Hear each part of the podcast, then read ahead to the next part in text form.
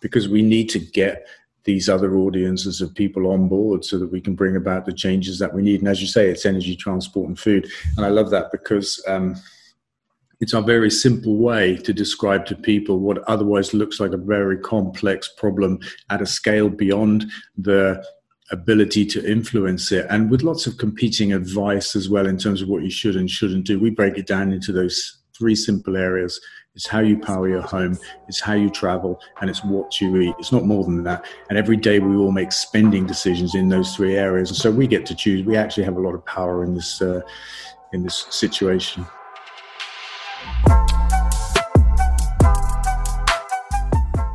Welcome to another brand new episode of Purpose Projects, the podcast with the sustainably good stuff. As you might already know, my name is Boris and I'm passionate about all things PR and communications, fixated on green and sustainable solutions. And my name is Moritz. I'm passionate about sustainable business models and their development. And today is a special episode, like so many others. But this one, I'm telling you guys, it's truly special because the guest we have on today has several purpose projects, but Boris, we only have one episode time. Yes, unfortunately, Moritz, we are absolutely buzzing about our guest today uh, for today's episode, and also have been actually in the weeks leading up to this. We have the huge pleasure to talk to Dale Vince. To say that Dale is a man of many talents would be an absolute, yeah, understatement. He is the founder and owner of UK's first green energy company, Ecotricity. He is also a majority owner and chairman of the Forest Green Rovers, the world's greenest football club.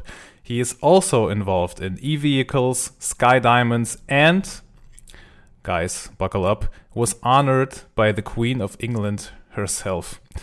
Being a green industrialist and an avid climate change campaigner, he just recently also published his first book about why and how a green revolution can save our planet. So, guys, as you can see, there was a lot of ground to cover with this extraordinary guest. And I think, Moritz, we just did that. Do yourself a favor, guys, and dive into this awesome, awesome conversation. We hope you enjoy it. Have fun. Today, we have the absolute honor and privilege to talk to a true life green industrial revolutionary. For all of our German listeners who might not know who Dale Vince actually is, this will have certainly changed after today's episode. Dale, welcome to the Purpose Projects podcast. Yeah, thank you very much, both. Dale, you're a very busy man, actually, so let's jump right into it. Uh, in your fir- very first and just recently published book called Manifesto, the preface dedication actually says, I'd like to dedicate this book to eco warriors everywhere, past, present, and future. Now, this might be a loaded question to begin with, actually, maybe even two questions in one. But since when did you have the feeling of actually being an eco warrior yourself? And was there maybe a specific event or moment that has led you to pursue the life that you're after today? I think the concern has always been within me, and I remember my first uh, kind of environment concern was when I was aged about thirteen, and um, and I wondered where all the petrol came from for all of the cars that I could see on the road, and and I wondered when it would run out because it struck me that it had to run out, but nobody was talking about it. This was in the um, early to mid seventies and uh, that was my first environment concern that I recall. But it's always been within me to be concerned about uh, wasting things, you know, where things come from, how long they're going to last, and, and just you know, kind of that that that side of things. Okay, was there uh, maybe one specific moment that, um, yeah, later on led you to all these uh, purpose projects? Actually, you have in these various uh, industries.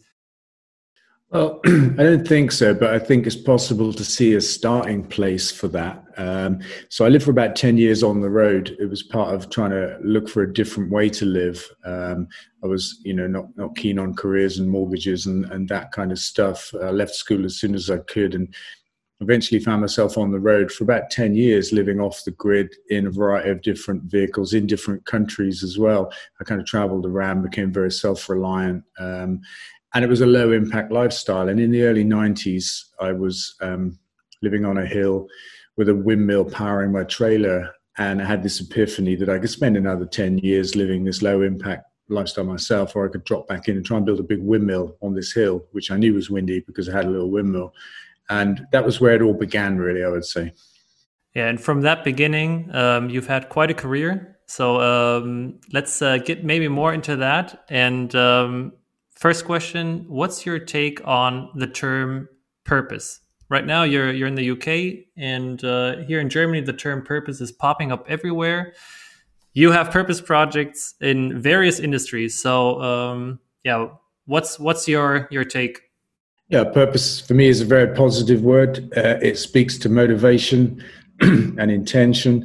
I like to describe us as a mission-led business, Ecotricity, and you know we began in 1995. Our, our purpose then was to change the way electricity was made in Britain because it was the biggest single source of carbon emissions, and I wanted to bring about a different way to do that through wind energy back then. Solar power came along later. Green gas came along a bit after that um, but we're mission led. We exist to bring about this environment uh, change or benefit rather than existing to make money. And for me, it's a fundamental question, which I like to kind of um, try to elaborate on by asking a simple question Do you eat to live or do you live to eat? And we eat to live. Uh, we don't live to eat. It's a very different thing. And um, purpose driven or mission led businesses do the same, you know, eat to live we make money to spend on the projects and the things that we believe in, the things that we, we think need to be done. We aren't here to make money at whatever cost uh, for no reason other than the fact that we want money, which is how most businesses work, in my view. You just touched upon uh, your first windmill and connected to that, of course, uh, the yeah actually the founding of Ecotricity in 1995, the world's first green energy company that you founded and started. Um, renewable energy, as you just mentioned, is a very essential topic uh, today and also, uh, yeah, in the future, of course. Back then, when you started Ecotricity, uh, the concept or the technology of generating renewable or green energy was not nearly as widespread, actually, and in use as it is today.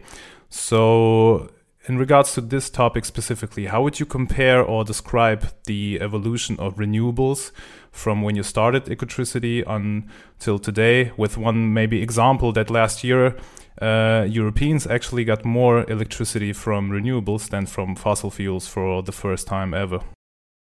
Yeah, I mean, that was the same for us here in Britain as well. That occurred last year for the first time. And I think the transition has been from uh, something that was not an industry uh, to something that is, to something that was really the preserve of academics and hippies, you know, the people that were in this uh, nascent industry at that time, you know, the 90s, we were hippies or academics, you know. Uh, we wanted to see this happen. The technology was just emerging um, from Denmark and from Germany, actually. Uh, I was fortunate to bump into a very small German company in the early days, Enercon, who are now a, a globally uh, significant player in the wind industry, and they had some great uh, revolutionary concepts in uh, turbine design, which I really liked. Um, so I would say that renewable energy has come from you know from nothing, from a crazy idea to being a mainstream part of the energy industry globally. You know, there's no country in the world really that doesn't have wind energy in its energy planning and its climate crisis uh, planning. And uh, I think in Britain we we we got to about 50% of our electricity last year from renewables, the wind and the sun. And when I started in the in the early 90s, the uh, the figure was zero. yeah, that's that's quite a journey already. Uh, and uh, just to, to, touch on on renewable energies, um, you just mentioned solar and wind. Um, uh, Ecotricity. Do you also, from for that company, do you also have other sources of renewable energy? Yeah, uh, we we brought the idea of green gas to Britain in about 2010, and uh, it was being done in Germany and Holland at the time. Um, and uh, this is basically gas made through anaerobic digestion of organic material. And typically that was energy crops or food waste. And we didn't really like either of those. They've got problems. So we looked for a new way to do that. And we found grass as a great way. Uh, and we hope to build our first one this year. It's taken us way longer than we wanted to, but there's enough grassland uh, in Britain to make enough gas to power all 26 million of our homes, which is um, a fantastic possibility. Because uh, decarbonizing heat, as it's often described, which is a bit dry and boring, but basically it's like how do we stop using fossil gas? That's a big challenge and actually being able to make gas from a renewable source in the same way we can make electricity is a fantastic um, option to have. So we're um, also involved in a geothermal project in the south of England, in Cornwall. Um, that'll be the first one in England. Of course, it's happened in other parts of the world, but our geography uh, doesn't really lend itself to that. But advances in drilling technology from the oil and gas industry, no doubt, have enabled that to be possible now in Cornwall. And we hope it'll become possible in other parts of England in due course. And as a form of renewable energy, it's fantastic. Of course, it's on 24 7 uh, base load and the answer to a lot of the problems of how we get to 100% renewables powered grid. We've also had one guest on our podcast. Um, her name is Inna Braverman, and she founded the company EcoWave Power. And um, it's all about wave power. And uh, well, the UK is surrounded by waves. So, um, what, what's your take uh, on that? Is that maybe also part of this um, yeah renewable energy future? Yeah, look, our outlook is that um, the future for us is to uh, make our electricity from the wind, the sun, and the sea, and to make our gas from grass. Uh, we've got enough of all of that to power ourselves 100% from renewables. Uh, the wind and the sun are now mature, renewable technologies. They're cost competitive, mass produced, reliable, well understood, and you know rolling out at scale they're fantastic wave energy is still something that's um, pretty much in r&d i would say. You know it's not come out of r&d into something that's commercially viable not yet. We've been involved in it for a number of years. We had a project called Searaser um, something that bobs up and down uh, on the ocean swell and the waves. Uh, it's very difficult to make power economically from wave power i would say. Um, Directly, directly linked to uh, carbon emissions, of course, uh, are renewable energy, or the solution for that could be, uh, or are renewable energy sources. So, one of your main personal driving points in actually trying to gain society's attention towards a more sustainable life is, um, yeah, the fact that almost 80% of everyone's carbon emissions or carbon footprint can actually be broken down into three areas energy, transport, and food. Uh, just recently, um, we also uh, gained a lot of attention here in Germany uh, as well. You've started a huge campaign with the Daily Express, uh, a 120 year old UK tabloid newspaper with a massive circulation of around, uh, I guess, quarter million people engaging, to engage and convince the British public why now is the perfect time to go green. So why is now the perfect time to act not only in the UK and how this did this collaboration actually come about? Yeah, I would say now's not the most perfect time. You know, we could have done it sooner. I would say now is the most it's the it's more important that we do it now than ever before. Most and urgent time. most urgent, yeah. We don't have much time left to mess about. I would say the Express has got a readership in print of about a quarter of a million people a week and online of several million.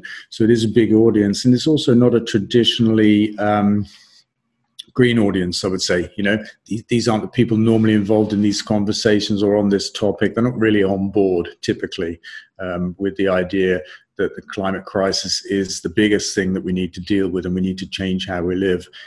So there's the reason for engaging with them actually, because we need to get these other audiences of people on board so that we can bring about the changes that we need. And as you say, it's energy, transport, and food. And I love that because um, it's a very simple way to describe to people what otherwise looks like a very complex problem at a scale beyond the ability to influence it and with lots of competing advice as well in terms of what you should and shouldn't do we break it down into those three simple areas. It's how you power your home, it's how you travel, and it's what you eat. It's not more than that. And every day we all make spending decisions in those three areas. And so we get to choose. We actually have a lot of power in this uh, in this situation. Yeah, I think that's a, that's a topic of getting outside of the bubble. So outside of the renewable energy bubble, outside of the purpose bubble, it's also a big task. Uh, yeah, not only for your company, but for for a lot of companies trying to trying to yeah enable people um, yeah to change our our our world to a better place. And um, yeah, like we mentioned in the introduction, you have several purpose projects. And before we talk about uh, Forest Green Rovers, we were reading about an article that you are planning on growing diamonds from the sky. And I was just like, come on, man, what's what's this guy not doing? So you, you just explained it so simple with the renewable energies. Can you tr maybe try to explain us and our and our uh, listeners what you're planning at the moment there? Yeah, very very easily. It's it's not complicated. Um, maybe ten years ago, I was thinking about carbon extraction from the atmosphere Right now, all of our focus is on stopping emissions to, to limit the amount of carbon in the atmosphere. And at some point, we will need to reduce it because it's higher than it's been for millions of years. And I was thinking about how we might do that. Um, technology or planting or you know the various different ways to to grab carbon from the atmosphere and struck by the thought that that's only half the job because once we've got it from the atmosphere we've got to lock it up into a permanent form. And the most permanent form of carbon that we all know of is a diamond. And so I was struck by the thought, wouldn't it be amazing to be able to do that, take carbon from the air and turn it into a diamond? And um, we spent about seven years probably in R&D and pre-production. We've been making them for mm, a couple of years, improving the quality to be gemstone quality. And we, we launched in November last year. Sky Diamond is the, the name of the, the product. Um, we like to describe ourselves as uh, sky miners. And, and when we launched the concept, it came along with a pretty bold um, position, really, um, a, a, kind of statement that says we no longer need to mine the earth for diamonds, and it's a it's a terribly destructive process as well as socially damaging. It's it's environmentally quite awful, and the holes are so big you can see them from space. The holes in the ground.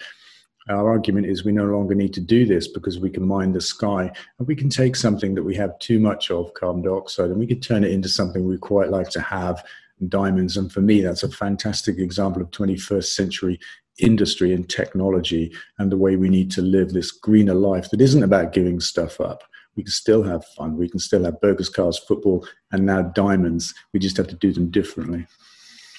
Yeah, we can't stop smiling right now. that's, that's, that's, actually that's actually mind-boggling and just plain crazy. Uh, what's actually possible today? Uh, we we I don't know about Moritz, but I can wrap my head around it. Something no. that we're the very much understand and know how how it works. Moritz already just touched on that is uh, football actually. Um, both of us actually being originally from Dortmund and being fans of Borussia Dortmund we cannot talk to you without talking about Forest Green Rovers, of course. Uh, since 2010, you're the majority shareholder at the club that today is considered to be the greenest football club in the world. Uh, up until the pandemic hit or Corona time hit, as we, we just said uh, last year, we at our stadium had uh, yeah 80,000 people regularly at our games at the Westfalenstadion. So uh, we we imagine telling the majority of those people in the stadium that they could not buy their classic German bratwurst anymore would have probably caused an outrage unheard of.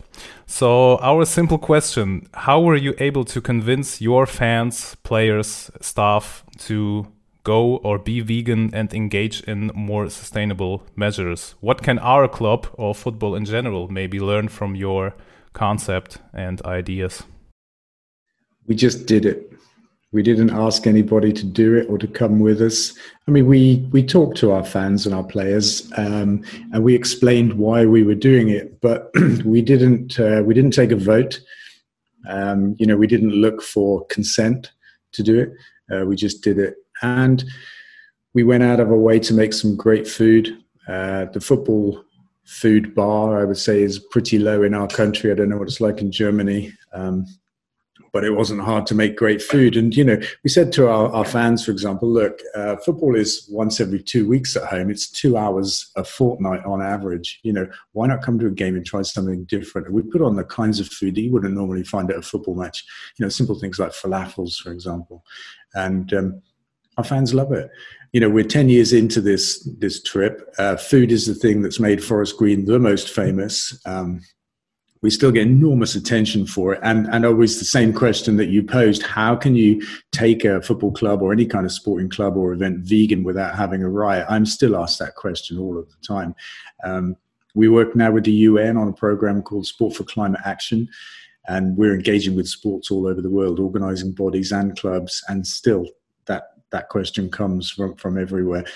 And I just say to everybody, look, just just do it. You know, um, if you want to start by putting vegan options on the menu, start that way. But actually, of course, 10 years on from when we did it, it's a kind of more common thing today, you know. Um, more and more people want to eat vegan. I mean, in Germany, there's a big change taking place in terms of the amount of meat being eaten.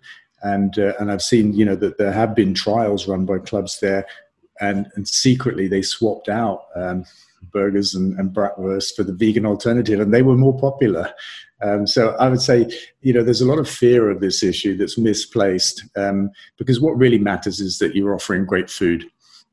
And there's a there's a kind of a perception barrier for some people that food without animals is food with something missing. I mean, technically that's correct, but actually, food without animals has got a lot more in it um, and a lot more to to kind of um, uh, what can I say? It's just got a lot more to, to to attract you to it. You know, there's a there's a universe of tastes and textures out there when you stop eating meat and two veg. And that goes for all the players of Forest Green Rovers too, right? They're all all vegan, yeah. Or well, yes and no. so this is always an area that I have to clear up. We don't tell anybody what to do, not our fans, not our staff, not our players. Um, what we do is when we cater, we take responsibility for that in the way that we believe according to our principles. So our players eat with us probably six times a week, maybe something like that, and that's vegan. We don't tell them what to do at home.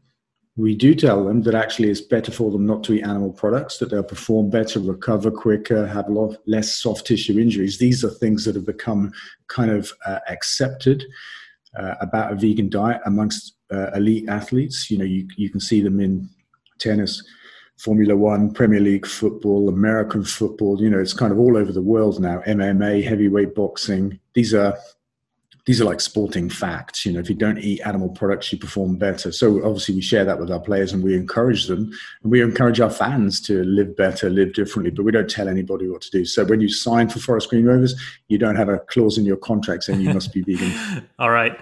So uh, you can uh, maybe ask if you can get Erling Haaland, but maybe not in the next ten years. Uh, right now, we're very happy with him.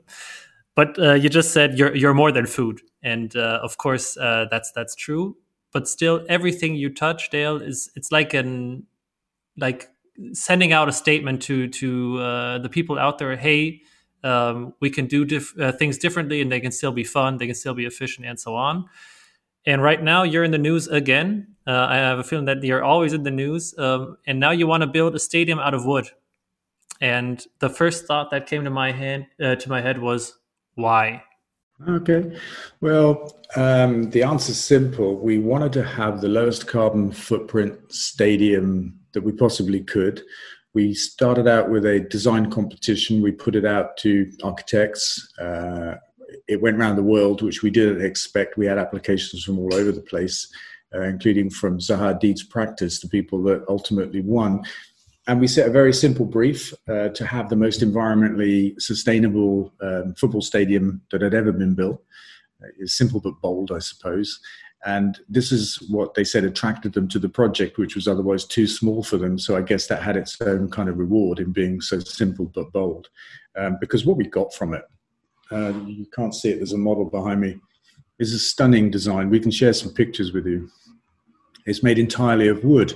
And the reason they chose wood is because they knew something that I didn't that the carbon footprint of a sports stadium across its entire lifetime of operation is 75% comprised of the materials that it's built with. It's not the energy in a lifetime of use that, that predominates there, it's the materials you build it with steel and concrete. Um, locked in on day one. And by using wood, we would have the lowest carbon footprint uh, stadium built anywhere in the world since the Romans invented concrete. I like to add to that because it's probably factually uh, a little bit more accurate. So, in regards to our FGR, we have already touched on food, we right now just touched on yeah architecture or the place you will be playing at in I think about three or four years time, right? I hope so. Yeah. Um, so hypothetical question. Uh, right now, Airbus just recently actually announced that in about 10 years' time, they plan to start commercial operation with zero emission electric planes. If Forest Green Rovers were to play, let's say, in European Cup competitions uh, rather soon, I hope, how would you solve the travel situation actually? I guess not only by bus and train. Yeah, I have a very kind of pragmatic approach to life, and this question comes up frequently, but in different forms. Uh, you know, how can you be carbon neutral as a sports club? What do you do about travel? And you know, there's a lot that sports organizations can do. Uh, when you look at energy, that's within our own control. When you look at food, that's completely in our control. Transport is more difficult uh, because fan transport is not in our control, but we can have an influence over it. And of course, um, team transport, although that's in our control, if we have to go to Europe, it gets more difficult. We don't go to Europe at the moment, so that's not our problem. But for anybody facing this problem, I would say the same thing don't worry about it do what you can. Don't sweat the stuff that you can't do because the technology is coming. And we know that 10 years from now, we'll have the answer to how we fly without emissions and, and driving the climate crisis. So focus on the things we can deal with. There's plenty to do, actually. And let's, let's get on with that. All right. I like that approach. And uh, with that approach, I, I, I feel like um, your, your uh, football club or soccer club actually has a USP and uh, or a unique selling point. So may, you have something special um, which others don't have, and you're in the fourth league right now, and um, you have pretty big names for partnerships, or especially for for for Boris and me, it's like Sea Shepherd. Um, is something that uh, we can just uh, tip our hats and say, okay, that's a that's an awesome partnership. And I'm guessing a lot of people are looking up to your club and, go, and asking themselves, how do they do it? And um, then they'll soon realize, oh, it's maybe because of their USP of sustainability and so on. So, um, Bo was already kind of um, touched on that question at the beginning, but do you see more football clubs, basketball clubs, and so on switching to this sustainable lifestyle in the near future to maybe getting um, yeah new partnerships and um, yeah just expanding their businesses? Yeah, yeah, absolutely. I think it's the direction of travel of the whole world uh, not just the football industry or the sport industry. You know, every every company on the planet, uh, particularly in the Western world, um, will feel and, and, will be feeling the pressure from their own customers to do something, to take more responsibility for their own environment impact and stuff like that. We can see it happening in football, and we've set an example, and I think we've helped to make that happen. Um, Arsenal in the Premier League joined the United Nations Sport for Climate action program recently, for example, and Hibs in the Scottish Premier League uh, joined a few months ago or many months ago. Uh, so we can see clubs starting to take steps like that. And for years now, we've been having conversations with other clubs about green energy, about food, about transport, that kind of stuff, about organic football pitches and all the things that we do. And, and so we know the interest is there and that people are starting to pick up bits and pieces of this agenda and, and doing what they feel comfortable doing. So it's coming. You know, fans of other clubs are nagging their clubs to do something as well. Just before the uh, Corona time started, this time last year, Chelsea Football Club in the Premier League opened a vegan-only food outlet, which was an amazing thing. Uh, you know, this stuff is happening. So yeah, but as like I say, it's it's happening in the wider world. It's not just football. Yeah, actually, I think. Uh... Chelsea's new coach Thomas Tuchel will be very glad to hear that. Actually, having is he vegan? I don't know if he's vegan, but he's, uh, I would say, um, how you call it, carbohydrate neutral, maybe. So he's very, uh, he has a certain history in Dortmund, of course, at uh, Borussia Dortmund, where he was uh, famous for his, um, yeah, very strict dietary regiment, I would call that. I'm not sure if that's uh, also including veganism, but wouldn't surprise me actually. Okay. so happy to hear that, and hoping that uh, that's not a UK only issue, and this topic will become, yeah, uh, also uh, prevalent also here in Germany. We hope. So, Dale, actually, we were trying to purchase your team's kits or jerseys. Uh, but we were also not surprised to see that they're out of stock, especially after you you dropped uh, your coffee bean jersey last week or two weeks ago, I think. So very simple question actually: How can we get those coffee bean shirts in uh, in Germany here? And will Helen be able to send us two of these kits? We don't have any now because what we had made was just 30. And, oh, okay. And, and it was like the final test of the shirt. It's been tested in the lab, but I think it was a week or two weeks ago. We played in a game in them for the first time, and it was like the final road test of the shirt. Uh, we auctioned those off for charity, and we're now um, waiting for the um, for next season shirts to land, which I think is around about May. We've got a fabulous new design coming as well as the coffee material. Um, so they'll be in our shop, I think, from around about May, I would say. But uh, I don't think we've run out of this year's kit in the shop. Have, is that what you were looking for? Or were you trying to buy coffee? Well, first we were looking for the regular kits; they were out of stock, and then we heard about the the kits made out of coffee, and now we're hooked. But I yeah. think we can just wait. yeah, just awesome, awesome idea. Just like the diamond idea, um, you guys are have like an innovative spirit that's just uh, like the that's going through all all the the actions you're taking. Um, we have five five um, simple questions uh, which we're going to do like a like a quick round, and then uh, yeah, it's almost time to wrap it up. Man, this this is uh, going by so fast. Um, we're going to take turns, Boris. Okay. Okay, got you. you All right. Start off. First question, Dale. What achievement are you most proud of? An easy question. I'm not proud of anything. Nice approach. I like that. Uh, question number two. Best advice for people who are in search of their own purpose. Don't listen to anybody else. Uh, don't listen to doubters, naysayers. Stick at it.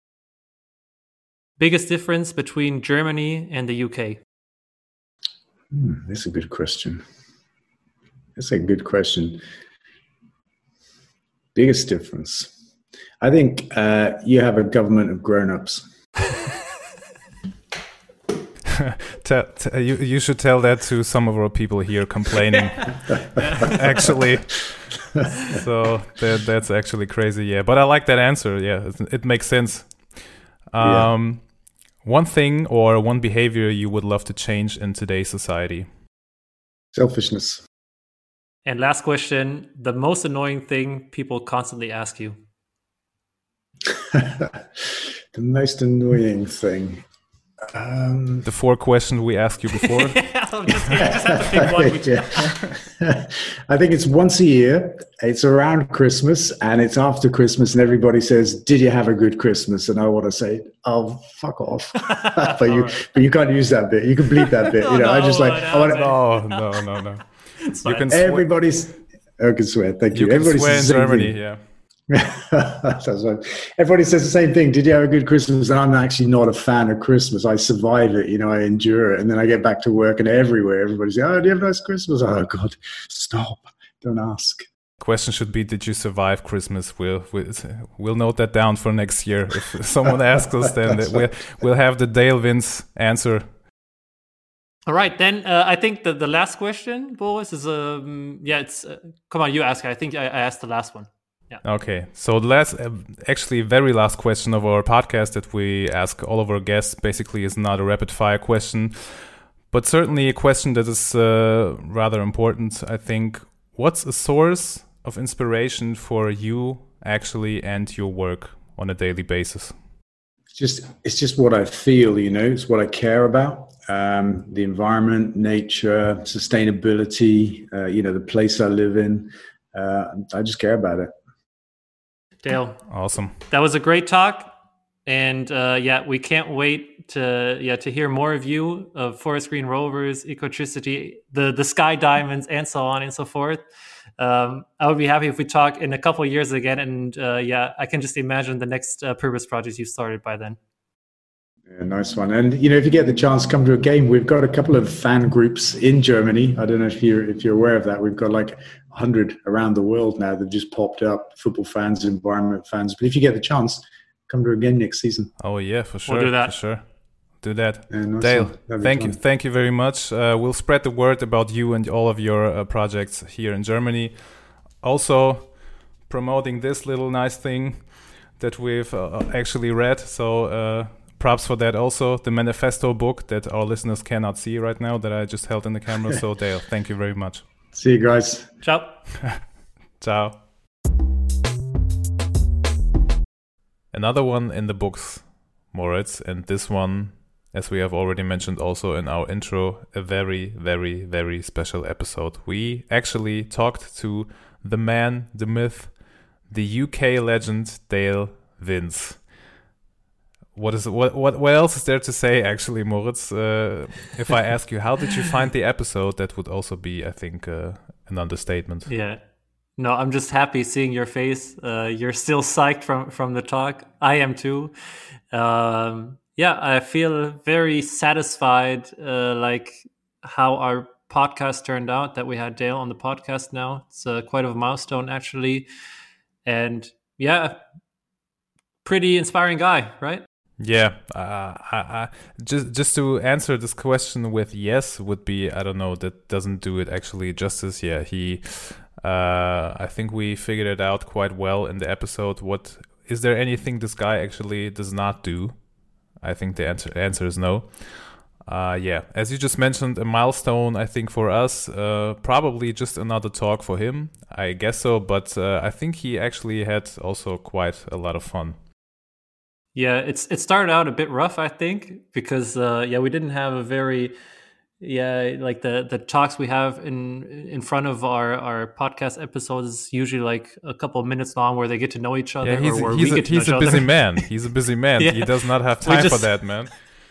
And he did not listen to our podcast before. No, no, not at all. and uh, at all. I think it started off like a bit a bit colder, but um, yeah, we got we got right into the the topics into the fun of it like at, like after 10 to 15 minutes. And yeah it was a roller coaster and we had a lot of ups and um, yeah it was fun. Just awesome just awesome. And i think ended on a very high note what was very very very good to see. And i think for the listeners will be uh, really great to hear. Uh, just one more question before we end this episode modes when do you think we will see uh, german forest green rovers? Or will we see one Oh, yeah, that's a good question. I, I think we will actually.